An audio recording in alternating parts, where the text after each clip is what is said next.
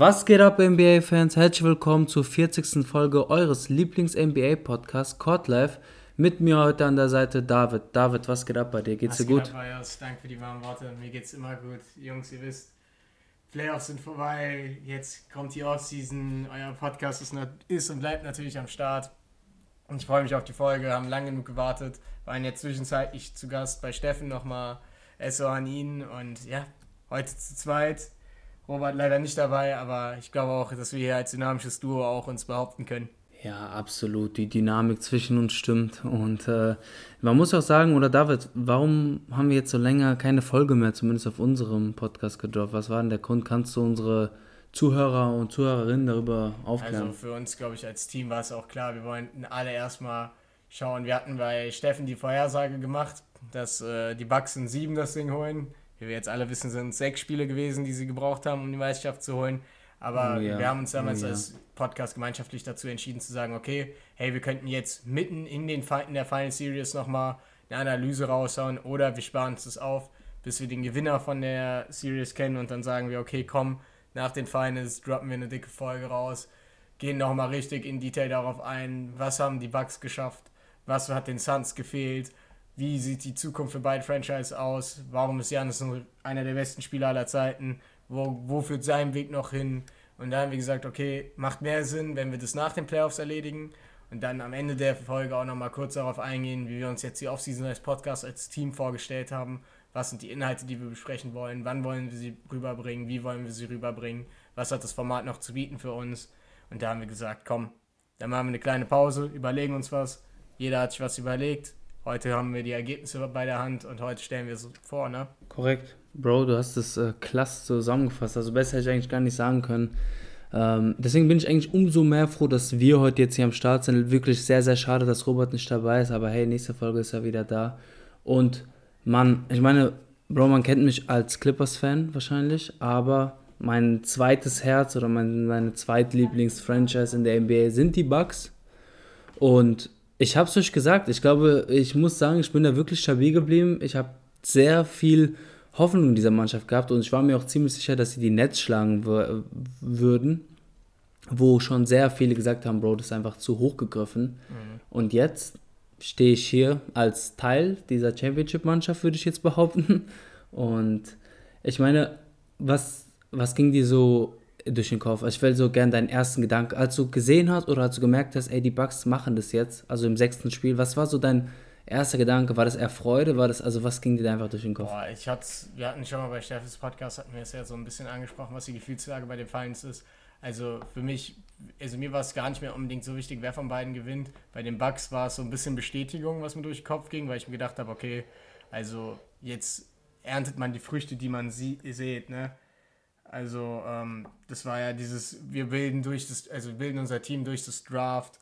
Wir holen uns einen Spieler wie Janis, 15. Pick. Da hat nicht jeder dran geglaubt, dass er so einschlägt. Und äh, ja, jetzt sind wir hier, wir stehen da.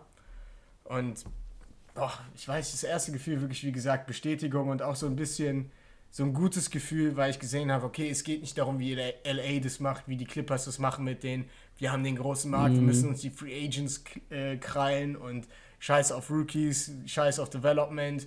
Wir traden unseren kompletten jungen Kern weg, damit wir gemachte Stars reinholen. Deswegen, ich würde sagen, vor allem war es Bestätigung, ja. Okay, geile Sache. Also bei mir war es natürlich so, ich war überfroh. Also das war ein Gefühl in diesem Moment, mh, hm, hatte ich selten, beziehungsweise das sind halt diese Momente, die man so in diesem Moment einzigartig einzigartig verspürt und dann, wenn du dich halt daran erinnerst, werde ich mich halt oftmals dann an diesen Moment erinnern, wo ich dann wirklich, ich habe das Spiel mit meinem Bruder geguckt, wo wir uns dann mäßig so abgecheckt haben, haben gesagt, Alter, Janus wird's holen, die Bugs werden es holen. Und ähm, letztendlich, jetzt nicht so, jetzt aus meiner Sicht, ich glaube, das ist einfach eine, eine Geschichte für jeden Sportromantiker. Das ist so eine sehr, sehr schöne Geschichte, die es halt dann doch leider viel zu selten gibt, wo man einfach so wie Dirk Nowitzki 2011 die dann einfach wahrscheinlich alle bis auf Suns Lager, also bis auf Suns Fans Lager und die natürlich alle, die um die Mannschaft da sind, sich einfach jeder freut über so ein Aus Auskommen. Und natürlich, wie du korrekt angesprochen hast, Bro, wenn du ziehst dir an 15. Stelle, also eigentlich fast Lotterie, holst du dir so einen schlachsigen ja. Griechen aus der dritten Liga, zweiten Liga in Griechenland und das kannst du dir ja nicht mal ähm, vorstellen, dass du dann dass du dann dir einen zweifachen MVP holst und jetzt halt natürlich so eine dominante Finals-Serie mit Finals-MVP und acht Jahre später stehst du am, hoch, am höchsten Punkt der Liga, am höchsten Punkt, äh, den du überhaupt stehen kannst im, im Basketball und äh, ich, also das ist für mich einfach eine krasse Story und jedes Mal, wenn ich das höre, gibt es da schon Gänsehaut und ich weiß nicht, wie siehst du das? Ich meine, du hast ja schon vieles gesagt, aber Bro, das ist wie du sagst, mit Chris Middleton und mit auch dieses, dieser All-In-Trade mit Drew Holiday, wie oft haben wir den mhm. runtergebrochen? Es hat sich alles gelohnt und es ist unfassbar und äh, das war so dieser erste Gedanke. Ich war einfach überglücklich in diesem Moment. Ja, wie gesagt. Ähm, ich wollte dich fragen, warte, sorry, was wolltest du sagen? Ich wollte nur zustimmen, wie gesagt, also das ist einfach ein, ein saugeil, also für jeden Sportromantiker das Beste, was passieren konnte. Also deswegen meinte ich auch zu, zu Beginn, mir war es jetzt gar nicht mehr so wichtig, wer von beiden dann gewinnt. Ob es jetzt die Suns sind, die seit Ewigkeiten in dieses ja. No Man's Land zwischen Lotteriepick ja. und so, also zwischen 10. und 14. Platz der Conference immer hin und her, bis sie dann mal gedraftet haben, was sie brauchten und dann noch diesen einen Spieler verpflichten konnten mit CP3 und dann diesen einen Super Run hinlegen. Deswegen, wie, wie ich meinte, also als, Basket, also als Basketball-Fan, dessen eigene Mannschaft schon länger rausgeflogen ist in den Playoffs, war es wirklich einfach nur die Bestätigung zu sehen, ey, es geht auch ohne diesen Big Market Vorteil noch in der NBA, sich die Meisterschaft zu krallen. Deswegen einfach schön. Korrekt. Das ist einfach, es ist auch, glaube ich, sehr gut für die, für die NBA, weil abseits davon, dass halt ein Small Market das geholt hat, hat einfach, finde ich, Janis jetzt quasi gezeigt, man muss einfach nicht immer zu so zu LA, genau. zu New York, zu wo auch immer, um das zu schaffen, dass wenn man ein selber einer der besten Spieler ist, kann man auch mit also ich sag mal jetzt so einem Team, ohne jetzt zu disrespekten, aber halt mit Chris Middleton als zweiten Mann, zu dem wir auch später nochmal kommen, kannst du das holen. Und was das halt zeigt, wie, ich meine, die Stadt Milwaukee war ja in absoluter Feierlaune, was man auch komplett nachvollziehen kann. Es war ja, die Bilder waren ja wahnsinnig, was da abging, so um den Deer District, aber natürlich in der ganzen Stadt und das, das will man ja erleben, weißt du. Ich sag mal so, ich will nicht sagen, LA oder Boston ist satt an Titel, aber ein zweiter Titel ist wahrscheinlich mehr wert als dann irgendwann der 17. Also es ist schwierig so in, in, in Vergleich zu setzen, weil natürlich jede Mannschaft geil ist, aber das bedeutet schon sehr, sehr viel für diese Stadt. Ja, Digga, sowieso. Also ich gebe dir da recht, wenn du sagst, dass der zweite Titel vielleicht wichtiger ist als der 17., 16. Klar ist es für LA jetzt, für beide LA-Mannschaften, ich glaube, da werden wir in einer anderen Folge auch nochmal ein bisschen detaillierter drauf eingehen, aufgrund der Timeline, die sie haben, sehr schwierig. Das Problem haben die Bugs jetzt genau. nicht unbedingt. Ich sehe jetzt nicht, wie Drew Holiday in den nächsten eineinhalb, zwei Jahren nochmal rapide abbaut. Selbiges wie Chris Middleton. Janis, haben wir darüber auch schon gesprochen, ist 26. 27, der hat noch ja. sehr viele gute Jahre vor sich. Das ist eine Mannschaft, die wird auch ja, noch absolut. ein paar Mal um diesen Titel mitspielen.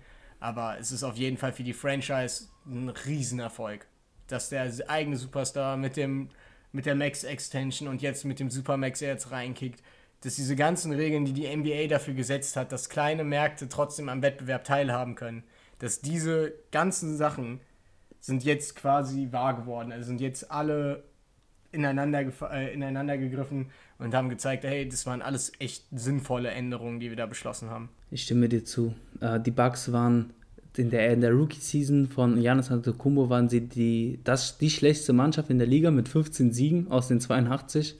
Und allein in diesem Playoff-Run haben die ja 16 geholt. Das zeigt einfach nur, was eine Entwicklung die mhm. Jungs durchgemacht haben. Und, und ich finde es schön, dass sie das von Anfang an war Chris Middleton und Janis dabei und die haben es zusammen geschafft ja. und fertig. Und das ist einfach eine, einfach eine Hammer-Story. Da wir gerade über Janis reden, wie fandest du seine Performance? Ich meine, natürlich war sie von einer anderen Welt, aber fass mal zusammen, so, also wie, wie, wie dominant ist er und wieso ist er so dominant? Das ist doch geisteskrank, was mhm. da abging. Also kurz die Statline, also das letzte Spiel, das ist ja LeBron-esque, ne? 50 Punkte im entscheidenden Spiel rauszubrettern. Und generell, also ich hatte mir die Setline heute Morgen nochmal angeguckt. Das glaube ich waren 35 Punkte, zwei Blocks, eineinhalb Steals, vier Assists und ich glaube elf Rebounds.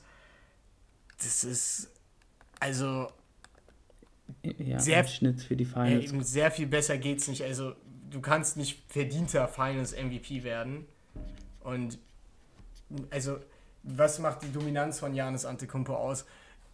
Dass er, glaube ich, einfach versteht, wie er seinen Körper einzusetzen hat. Also wir alle kennen die Bilder von 2015 und wie er jetzt aussieht, das ist ja kein Vergleich mehr. Der Junge hat Gewicht in, also hat Muskeln an jeder Stelle seines Körpers draufgepackt, bis es nicht mehr ging.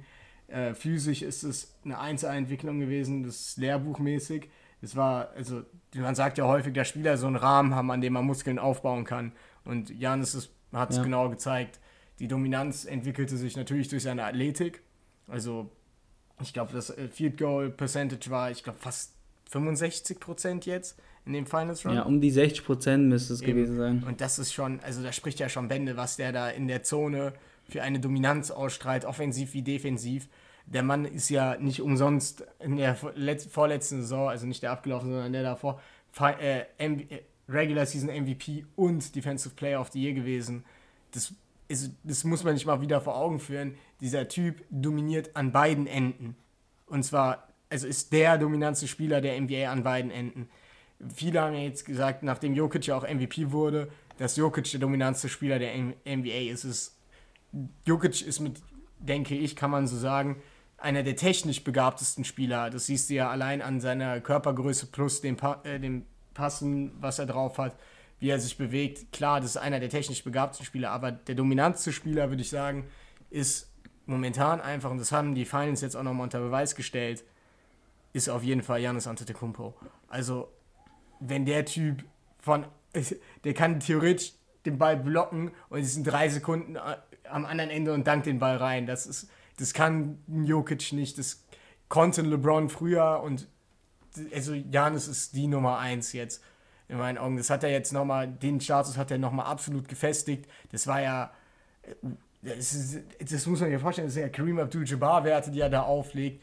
Das ist Wahnsinn, was der Typ gemacht hat. Ja, absolut. Äh, ja, ich würde ich würd auch mit dir jetzt behaupten, dass das ist jetzt wie, das ist Janus Liga-Card. Er ist eigentlich der beste Spieler der Liga. Er hat sich jetzt diesen Titel auch dann, glaube ich, wieder ergriffen, beziehungsweise wieder zurückgeholt, je nachdem, wie man sieht. Aber allein auch dieses, wie du angesprochen hast, dieses Defensive, dieses, diesen Effort, den er reinsteckt, dieses jedes Mal hinterher sprinten, um irgendwie zu blocken und alles zu machen. Und dann, natürlich hast du dann so Momente, wie dieser game-entscheidende Block in Spiel 3, mhm.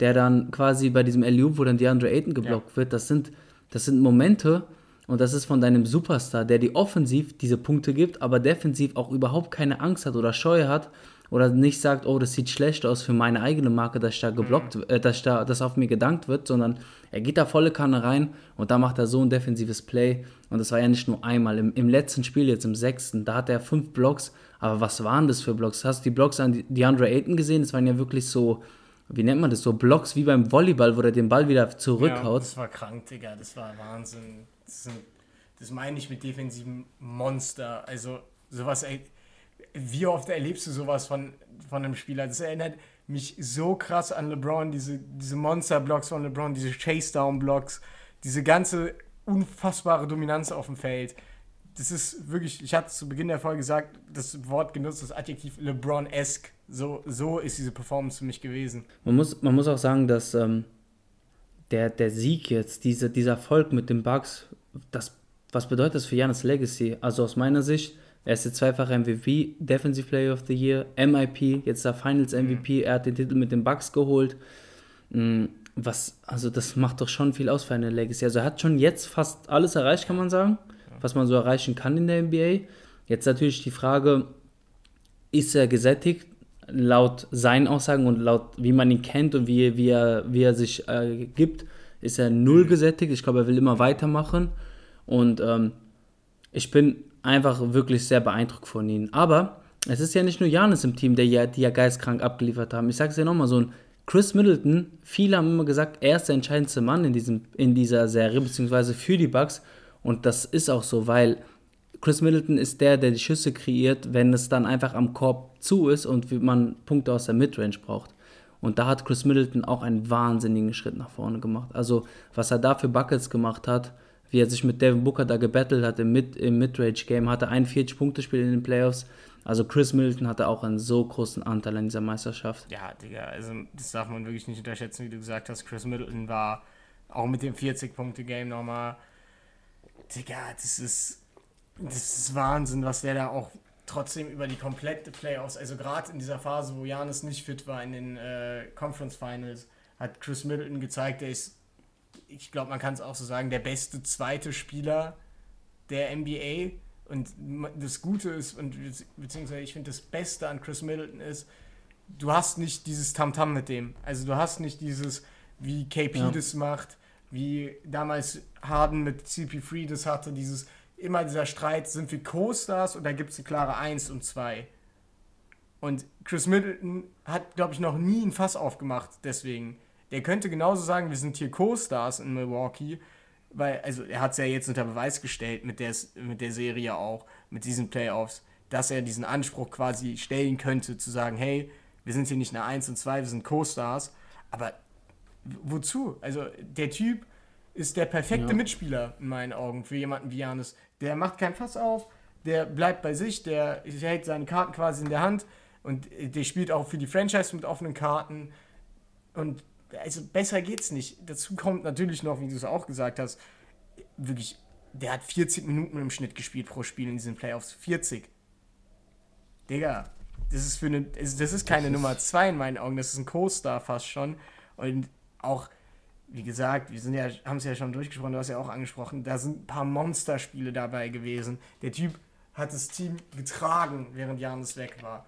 Er hat gezeigt, ey, auch, also klar, es ist schwieriger, aber auch ohne Janis können wir das schaffen. Wir sind als Team so weit zu sagen, wir schaffen das. Und da fehlt ja auch noch ein Dante DiVincenzo, hat ja auch gefehlt über die Playoffs. Also da kam schon einiges zusammen es gibt schon ein paar Puzzleteile, darf man nicht ignorieren, aber das zweitwichtigste ist auf jeden Fall Chris Middleton, da gebe ich dir 100% recht. Ja, und wenn wir uns jetzt noch äh, Joe Holiday betrachten, der ja dann in diesem Trade kam, wo man sehr viel für ihn hergegeben mhm. hat, auch wenn er hier und da schlechte Shooting-Performance hatte, hat er im wichtigsten Spiel der Serie, dieses fünfte Spiel, wo die dann quasi auch in Phoenix gewonnen haben, wo alle drei absolut rasiert haben, hat er einfach das Spiel auf seine defensive Art und Weise so ja. dominiert. Der hat Chris Paul das Leben zur Hölle gemacht. Zu Chris Paul kommen wir noch später, aber Holiday, was auf der defensive Seite erledigt hat und vor allem auch natürlich Momente wie dieser Strip bei Devin Booker, der dann zu diesem Eliup genau. geführt hat im Spiel 5. Das sind ja natürlich spielentscheidende Momente, die du einfach auf der defensive Seite gewinnst, weil der Typ, der Typ ist stark, der, der kämpft sich um jeden Screen, der hat so eine gute Position, der ist einfach so spielintelligent auf der defensive Seite und der hat das Spiel einfach so krass beeinflusst, weil er wirklich Chris Paul, beziehungsweise auch oft hat er Devin Booker verteidigt, komplett aus dem Spiel genommen ja, absolut. hat. Also er gibt dir recht, 1,7 Steals pro Game. Also klar, 17 Punkte hört jetzt in Anführungszeichen nicht nach enorm viel an. Das stimmt schon, aber wenn du betrachtest, das waren auch, da waren ja auch ein paar gute Spiele dabei, was Shooting Splits angeht. Klar waren da ein paar richtige Stinker dabei. Aber du hast gesagt, der Wert von True Holiday misst ja. sich nicht daran, wie viele Punkte er erzielt, sondern eher, wie viele Punkte er verhindert. Und man muss ja auch sagen, Chris Paul hatte einen absurd guten Run bis in diese Finals. Der hat mit den Gegnern gemacht, was er wollte zum Teil. Also das ging ja schon gegen LA los. Aber der Typ hatte spektakuläre Playoffs, bis er da auf Chris Middleton wirklich, äh, Chris Middleton sag ich schon, Drew Holiday da wirklich auf Granit gebissen hat. Das war der Wahnsinn. Der hat ihn extrem gut verteidigt. Wie gesagt, 1,7 Steals pro Spiel, das spricht für sich. Dann, wir hatten es angesprochen, da ist Strip. Plus dann den alley zu ähm, Janis, der da, also ein der, ich glaube, das ist einer der Momente, der wird jedem dann im Kopf bleiben von dieser Playoff-Series, ist dieser alley Das ist diese defensive Spielsequenz durch Drew Holiday, die sofort in Offense umgewandelt wurde. Das war ja auch, muss man ja auch sagen, so ein alley dann zu werfen, und zwar so, dass ihn nur der Spieler kriegen kann, auf den du damit zielst, ist ja auch nicht so unfassbar leicht. Und Drew Holiday hat gezeigt, hey, es wird ja wirklich, du hast angesprochen, es wird viel aufgegeben für ihn. Viel. Aber es hat sich gelohnt. Also, jetzt kann keiner mehr was dagegen sagen. Das hat sich absolut gelohnt. 37, äh, 37 Minuten, 39 Minuten hat er pro Spiel gemacht. Auch wieder absurd viel, aber es hat jede Minute war wichtig bei ihm. Hat insgesamt als die klare Nummer 3 da etabliert in meinen Augen. Das ist jetzt, man kann da von einer Big Free reden in Milwaukee und der hat gezeigt, hey, auch, also Spiele gewinnst du auch in der Defensive. Absolut. Das weiß natürlich jeder, der sich ein bisschen näher mit Basketball auskennt, aber gerade für so Casual-Fans, das sind ja dann auch meistens die, die dann bei so einem True Holiday sagen, wenn er nur sechs Punkte in einem Spiel krieg, äh, hinkriegt, boah, ja, abgekackt, der Typ war es ja doch nicht wert, was hat man gegeben? Drei Picks, Eric Bledsoe. Und ja, jetzt hat er gezeigt, hey, all diese Picks, all diese, dieser ganze Trade war es wert, weil auch er einer der wichtigen Teile war, die zur Meisterschaft geführt haben das, das Team ist einfach letztendlich so gut zusammengestellt mhm. gewesen. Auch so ein PJ Tucker Trade, der dann einfach, auch PJ Tucker nicht viel gescored in der Serie, also hatte ja, glaube ich, um die vier Punkte im Schnitt, hatte aber dafür 31 Minuten, aber auch er, er, er, er war jetzt nicht unbedingt, er hat oftmals natürlich auch die, die wichtigen Spiele auf der anderen Seite verteidigt und es ist jetzt auch nicht so, dass er dieser Lockdown-Verteidiger ist, aber was PJ Tucker mit reinbringt, ist natürlich einmal diese Toughness, diesen Hustle, mhm. diese Spielintelligenz und es hat sich einfach gezeigt. Man muss aber auch, auch wirklich fairerweise sagen, ein Coach der, wie der Buhnholzer, der so unter, unter dem Beschuss stand und quasi, er wurde so oft schon rausgesagt, er muss weg, er muss weg. Und dass man quasi jetzt, einmal hat man jetzt die Meisterschaft geholt, aber gleichzeitig hat man die auch auf diese Bugs-Art und Weise geholt mit der Mannschaft, aber auch diese Identität, diese Defense-First-Identität. Und dazu auch nochmal Credits an, an den Coach, an Buhnholzer, weil auch für ihn freue ich mich, weil es war ja wirklich oftmals so gesagt, der ist einfach so ein Regular Season Coach, der choked immer in den Playoffs und deswegen umso fröhlicher natürlich, dass er das auch jetzt dann mit einer Meisterschaft krönen kann als Head mhm. Coach. Ja, vor allem gegen jemanden wie Monty Williams, wo ja auch viele gesagt haben, so, das könnte dazu kommen, dass er den outcoacht und anscheinend nicht, finde ich auch, hast du ja schon mal gesagt, Bunosa, glaube ich, zweimal Coach of the Year gewesen, einmal mit äh, Atlanta und einmal mit, ähm, mit genau. den Bucks, ja. Und das, da haben ja dann auch mal viele gesagt, wie du es ja auch richtig gesagt hast, Regular Coach, also Regular Season Coach, in den Playoffs kackt er ab, ist nicht flexibel genug, gerade was die Defense angeht. Aber ja, viele haben ja immer gesagt, diese Janus-Mauer, da fällt ihm auch kein Weg ein drumherum. Man hat es gesehen damals in der äh, Playoff Series gegen die Celtics, als sie damit angefangen haben, mit Ella Horford damals, diese Janis-Mauer zu bilden. Und auch Janis, der ja selber gesagt mhm. hat, dass es ihn wirklich, wirklich nervt, wenn der Gegner so spielt. Aber also, selbst wenn der Gegner so spielt und du kriegst es hin, dir eine Taktik zu überlegen, wie du deinen Superstar zu 50 Punkten hinkriegst und 30 Punkten über die kompletten Playoffs gegen fünf verschiedene Mannschaften. Also, Kudos an ihn, an ihn äh, Hut ab, extrem gut gecoacht. Ja, und was kann man jetzt aber auf der anderen Seite sagen? Also, was bedeutet das für die Phoenix Suns? Ich meine, äh, sie hatten auch einen unglaublichen Run bis dahin, ähm, waren sehr dominant in der Western Conference, hatten natürlich auch hier und da waren die ein bisschen beglückt mit den Verletzungen auf der anderen Seite. Nichtsdestotrotz hatten die auch mit Problemen zu kämpfen. Dario Saric ist jetzt ausgefallen in den Finals. Chris Paul mit dieser, mit dieser Covid-Geschichte, die er ja da zum Ende der, der Clippers, nee, der, zu Beginn der Clippers-Serie hatte. Und die standen jetzt in den Finals. Devin Booker sah sehr gut aus. Äh, natürlich gab es auch da Momente, wo er auch vielleicht zum Ende des Spiels dann den Fehler gemacht hat, beziehungsweise nicht mehr so gut gescored hat, aber der Typ ist auch mega jung. Ich finde, es zeigt auch, dass mit Devin Booker muss man rechnen. Mhm. Die Frage ist nur, die ich hier stellen will, ist es realistisch, dass die Phoenix Suns nochmal so weit kommen? Weil der Westen ist, wird immer vollgeladener, wir wissen das, die Warriors sind jetzt zurück, die Lakers, Clippers und alle, die jetzt angreifen wollen. Und da ist die Frage, das war wahrscheinlich die beste Chance für Chris Paul, aber auch für die Phoenix Suns. Ja, also ich persönlich bin ein großer Fan auch der Suns. Die haben ja einen relativ jungen Kern noch. Aber der, dieser Superglue, in Anführungszeichen, der da alles zusammengeschweißt hat, war halt Chris Paul.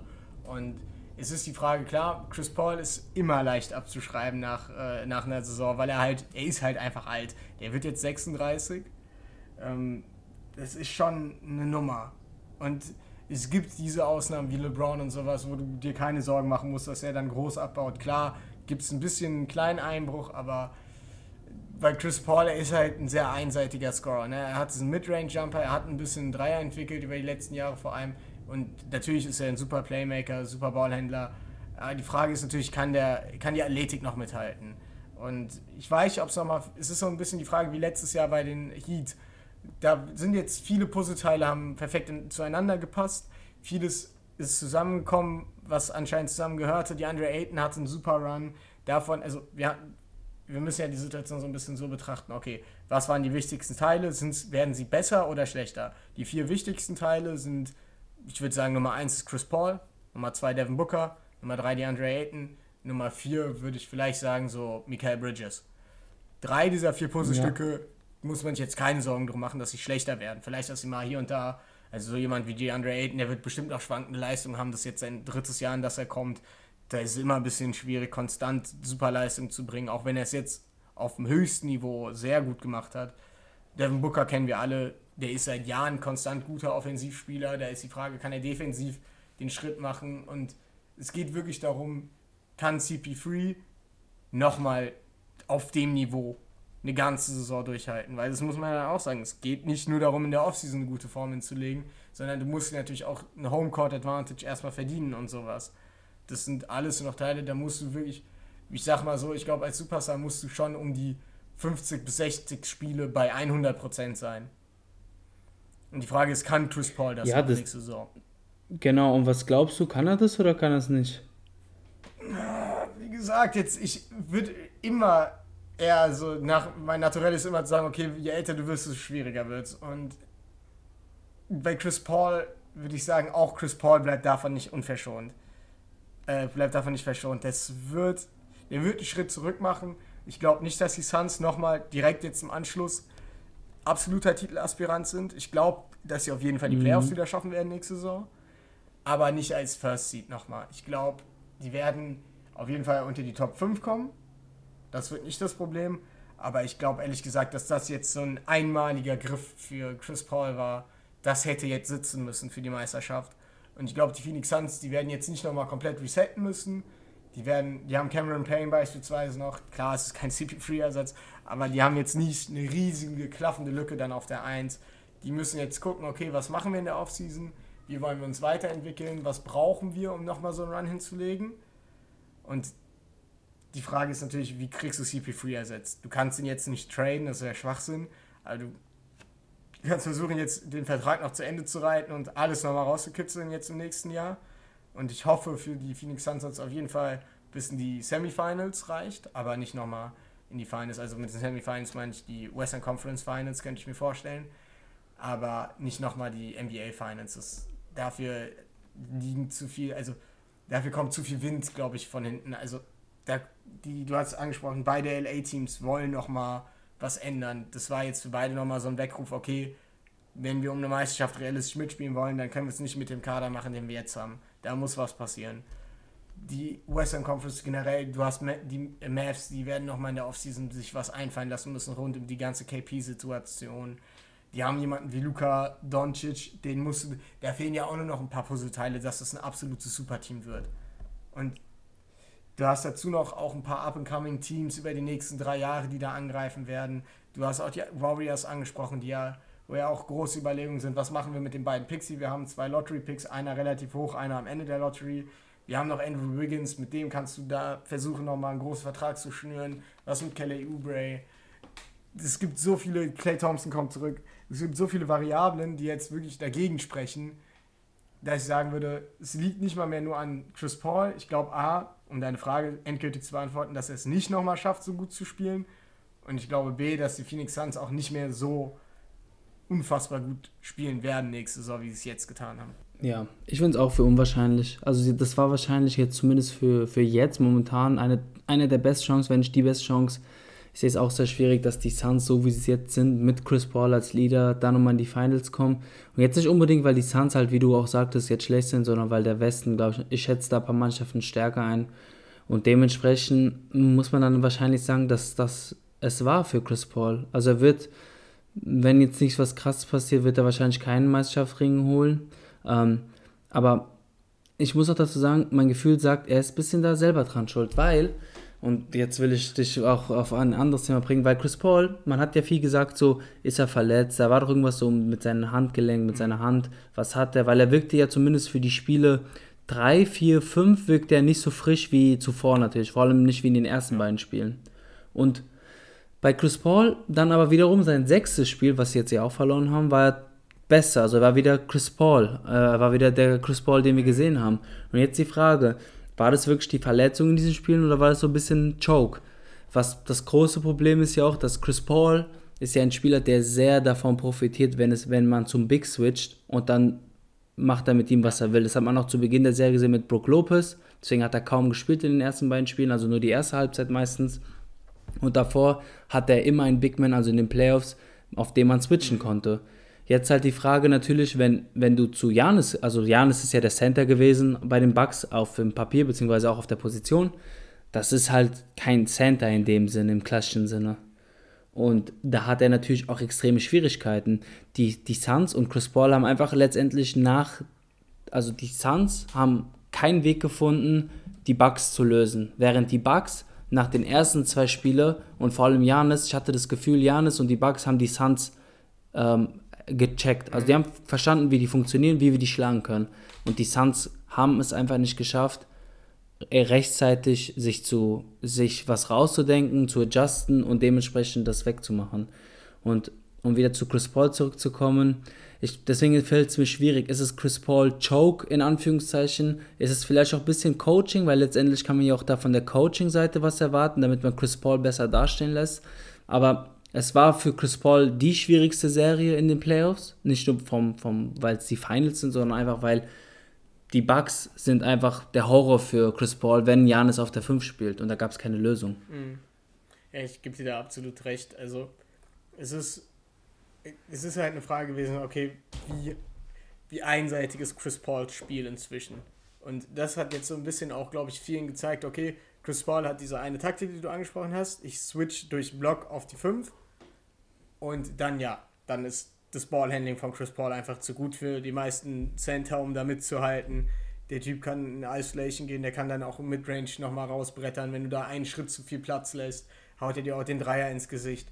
Aber sobald du halt auf so ein, davon gibt es nicht viele, muss man sagen, aber davon gibt es halt schon ein paar, diese Überathleten, die das Tempo auch mithalten können, die auch mal so ein, keine Ahnung, so ein Stepback gut verteidigen können, dieses Ballhandling da im Griff haben, die einfach auch wie Janus mit der Spannweite so viel Raum einnehmen können dass sie dich defensiv einfach, ja, dass sie dich halt defensiv wirklich da an die Zange nehmen, ja. dann wird es schwierig. Und das wird halt auch nicht mehr leichter, je älter du wirst, ne?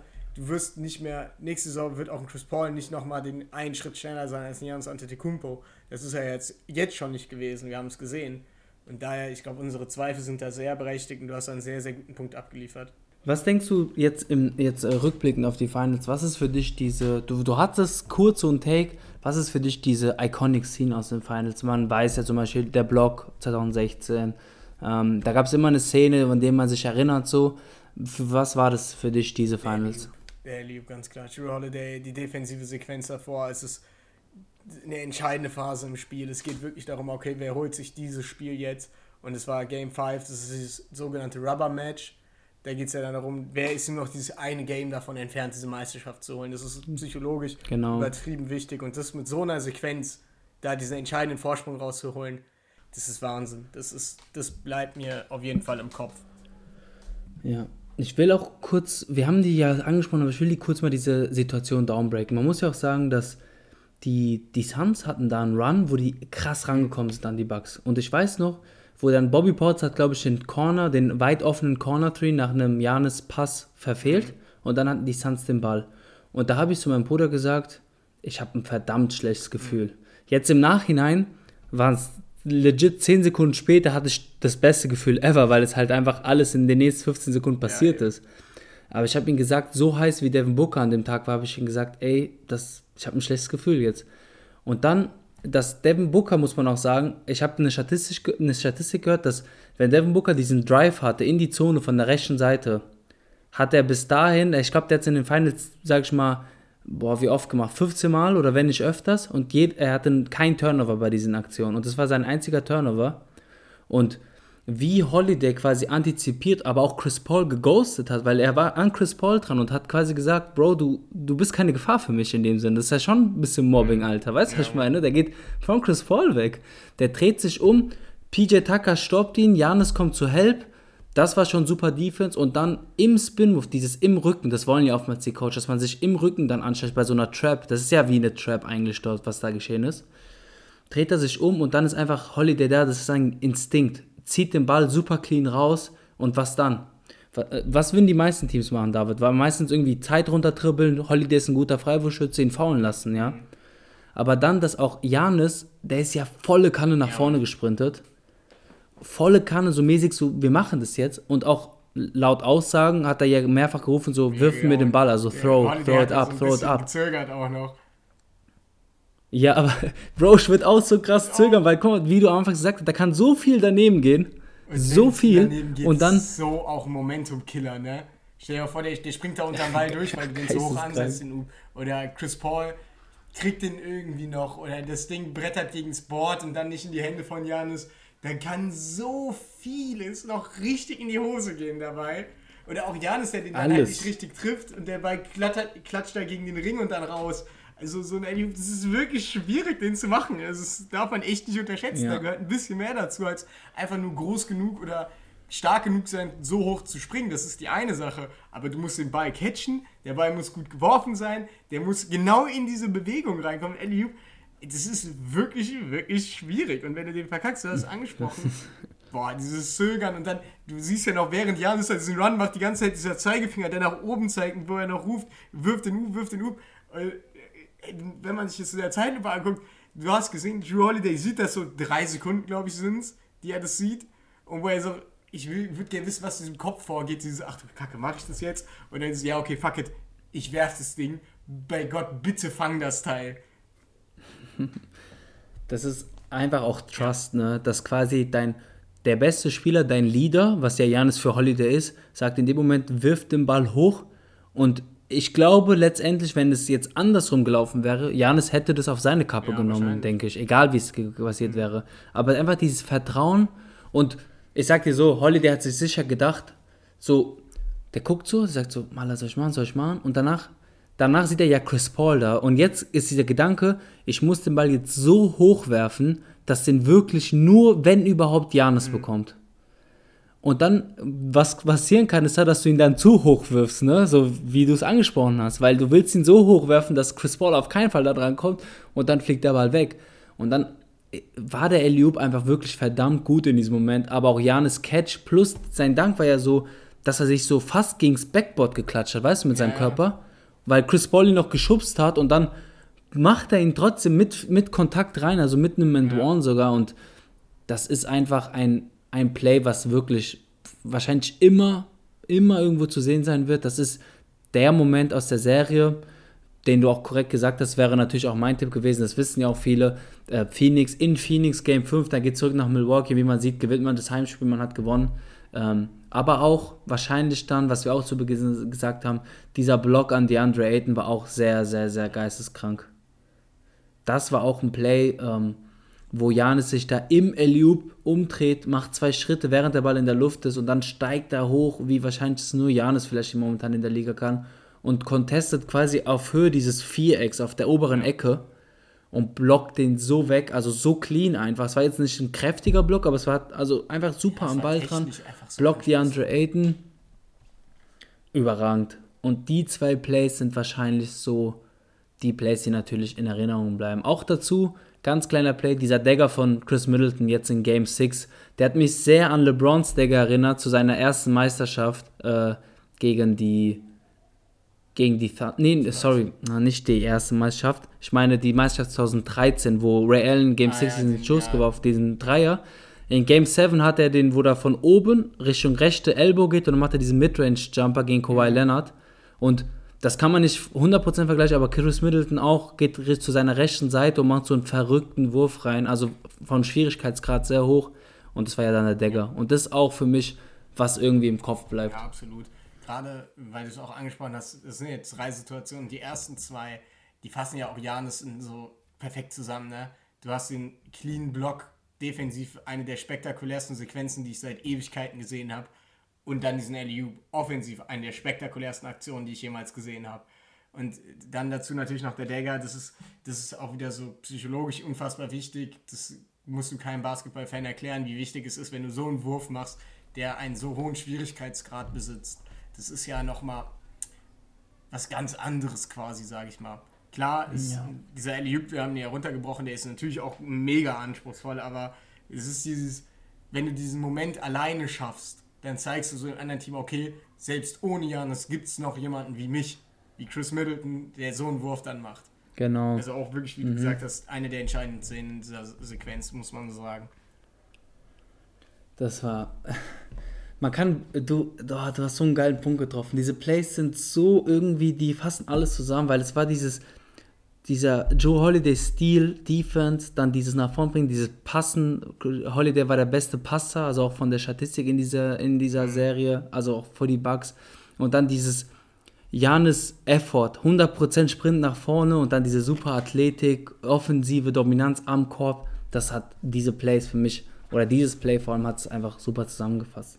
Ähm, um die Finals vielleicht nochmal abzuschließen, ähm, wie, also, ja, kann man, ist schwierig. Nicht wie geht's weiter, sondern was kann man vielleicht bei den Bugs verbessern? Weil ich finde immer, natürlich denkt man so, boah, das ist ein Championship-Team, das muss man so wieder versuchen, also das passt, let's go.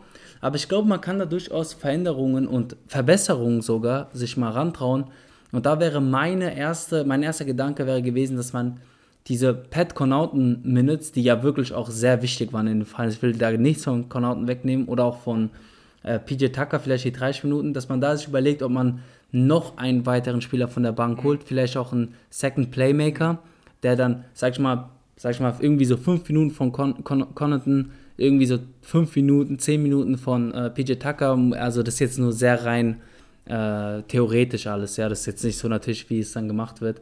Aber dann so, so einen weiteren Playmaker oder einen weiteren Schütze, der dir einfach so eine Tiefe gibt, das denke ich wäre vielleicht ein, eine Herangehensweise für die Bugs. Hast du irgendwie jetzt so eine Idee, weil wir haben, wir haben uns ja keine Gedanken drüber gemacht, irgendwas, was du denkst, da hat die Bugs eine Schwachstelle, die man durchaus adressieren kann jetzt in der Offseason? Mhm, du hast gerade auch schon gesagt, also so ein bisschen kam bei deiner Antwort auch, glaube ich, das Alter rüber. So ein PJ Tucker ist auch schon am eher am Ende seiner Karriere jetzt langsam angelangt. Ist ja auch immer so eine Frage, macht er überhaupt dann noch weiter? Jetzt nachdem man eine Championship gewonnen hat, viele hören ja dann auch einfach auf, muss man dazu sagen, wenn sie auch so einen Vertrag haben. PJ Tucker, glaube ich, hat nämlich auch keinen Vertrag mehr dann nach, am Ende der Saison. Das sind so Momente für Spieler, wo sie sagen, okay, ab jetzt, das war's dann. Aber ich denke jetzt nicht, dass PJ Tucker aufhört, der ist dafür noch zu gut. Äh, aber ich würde auch sagen, so ein Secondary Playmaker würde noch gut tun. Klar, du hast dann Dante DiVincenzo, der ja auch noch jung ist, mit 23, der jetzt zurückkommen wird zum nächsten Saison, aber der ist halt einfach nicht so ein guter Playmaker und das hat man jetzt vielleicht auch so ein bisschen gesehen, dass es dem Bucks so bisschen fehlt, in Anführungszeichen, weil Drew Holiday wird auch nicht mehr jünger, 32 jetzt oder 31. Ähm, und du mhm. brauchst dann noch einen zweiten Playmaker, weil Janis ist ein guter Playmaker für seine Position, keine Frage aber ist kein reiner Playmaker. Und wenn du dann nochmal jemanden hast, so, der zwischen sieben und zehn Minuten pro Abend da nochmal ein paar Bälle verteilen kann, nochmal so ein, der muss nicht mal ein guter Scorer sein, es geht da wirklich einfach nur so ein bisschen ums Verteilen, so, mir kommt jetzt, wenn ich über sowas rede, kommt immer TJ McConnell in den Kopf, der ist für mich so die Blaupause dessen, was man da braucht. So jemand, der beschwert sich über zehn Minuten, der fordert jetzt nicht mehr ein, ja. aber das ist ein sehr guter Playmaker, ist ein solider Schütze, äh, Aaron Holiday, glaube ich, gibt es auch noch, der kleine Bruder davon, äh, Drew Holiday, der kann das auch ganz gut. Bei den Pacers, glaube ich, gerade unter Vertrag. Aber so, so ein Spielertyp. So 10 Minuten könnte so seine 3, 4 Assists sammeln in der Zeit, 4 Punkte, 5 Punkte. Aber da geht es so ums Gesamtpaket. Einfach so ein grundsolider Playmaker nochmal, ja. Das würde ich auch sagen, könnte, könnte passen. Das ist ein guter Vorschlag. Also, das, das denke ich, ist, was die Bugs machen können jetzt in der Offseason. Aber wir, wir müssen jetzt einfach gucken, wie es weitergeht. Auf jeden Fall letzte Worte zu den Finals. Es waren sehr, sehr geile Finals. Die Spiele waren super geil. Also kann mir keiner was sagen. Mir egal, ob jetzt kein Lakers oder welche Mannschaft da stand. Diese Finals haben sich mega gebockt und das, das Ende, jetzt unabhängig davon, dass die Bucks gewonnen haben, war natürlich auch geil. Es hat, wir haben jetzt einen anderen Meister nach so vielen Jahren und ich denke, wie wir, wie wir zu Beginn sagten, das ist einfach eine sehr, sehr schöne Geschichte. David, jetzt, wir kommen in, in die Offseason. Aber das heißt, es gibt immer noch sehr viel Basketballteam, über die man sprechen kann. Vor allem auch, weil jetzt durch diese bisschen nach hinten gerückte Saison, äh, jetzt auch in ein paar Tagen, in fast einer Woche, in einer guten Woche steht ja schon der, der Draft an. Und da ist halt natürlich, haben wir selber, also wir als Team haben da lange überlegt, wie machen wir weiter, wie wollen wir es in der Offseason gestalten. Weil man muss auch dazu sagen, äh, congratulations, congratulations zu uns, also Glückwunsch wir haben das, das ist unsere erste Saison, die wir jetzt komplett durchgemacht haben als Podcast. Also auch dafür, das ist äh, für uns auch ein, kleines, ein kleiner Meilenstein, den wir da hinterlegt haben. Und jetzt kommen wir in die Off-Season. Also wie gestalten wir das, David? Was haben wir denn uns da so ein bisschen überlegt, wie wir es machen okay, wollen? Okay, also ich fange kurz an, so erstmal thematisch Schwerpunkt natürlich. werden wir das Draft den Draft behandeln. Ähm, da werden wir uns ein paar der Spieler angucken und sagen, okay, wie ist der fit? Wo können wir uns ihn sehr gut vorstellen? Weil ich glaube, das hatten wir als Team, beziehungsweise der Virus hat das eingeworfen, als wir es besprochen haben. Wir könnten natürlich einen Mock-Draft geben. Das könnten wir natürlich machen. Aber A, ich glaube, das geht für fast alle unsere Zuhörerinnen, ist, die meisten nach Pick 10 sind einfach nicht mehr so interessant. Gerade weil das sind halt Spieler, die jetzt, ja. wo es sich auch nochmal verändert hat, mit diesem, man muss nicht mehr unbedingt aufs College gehen und wer dann nicht into College Basketball ist und diese ganze, noch mit Overtime, all dem ganzen Zeug, mit dieser, hier, dass du jetzt in der G-League dann ja auch noch spielen kannst und dann ins Draft kommen kannst, das ist alles so ein bisschen zerbröckelt, daher, wir kennen, selbst wir kennen nicht alle 30 Prospects, haben wir gesagt, okay, wir gucken uns die Top Prospects an, wir schauen, was haben die drauf, was geben sie, dass wir sowas in die Richtung machen. Das ist auf jeden Fall mhm. für uns als nächstes geplant für den Pod. Und dann wollen wir uns natürlich, das ist für uns alle sehr wichtig, nochmal so ein bisschen damit beschäftigen, okay, was könnten wir jetzt mitnehmen, was haben uns die Playoffs gezeigt, was sind gute Sachen, was lief nicht so gut, dass wir uns das nochmal angucken, auch die Regular Season, dass wir uns alle uns auch unser Lieblingsteam nochmal vorknöpfen und sagen, hey, das haben wir gelernt, das kann man verbessern, das lief wirklich gut. Und dann, dass wir auch während der Offseason uns natürlich die Free Agency angucken. Was sind Blockbuster? Was gibt es für potenzielle Trades? Die ganze Ben Simmons-Situation, jeder kennt sie. Damian Lillard, jeder hat davon gehört. Es bahnt sich ja tatsächlich, muss man sagen, auch wenn es eine lange Zeit ist, eine sehr spektakuläre Zeit an. Ich glaube, ich spreche jetzt eben Basketball-Fan aus dem Herzen, wenn ich sage, ich hoffe, dass diese Free Agency eine interessante wird. Aber äh, wenn ich mich jetzt so nennen darf, als in Anführungszeichen Experte oder jemand, der sich damit ganz gut jetzt inzwischen auskennt, ich kann sagen aus Erfahrung, ich hatte schon deutlich langweiligere, langweiligere Phasen vor einer Free Agency, vor einer Offseason gegeben. Und jetzt, also es ist eine Free Agency und eine Offseason, die gibt viel her. Es könnte wirklich viel passieren.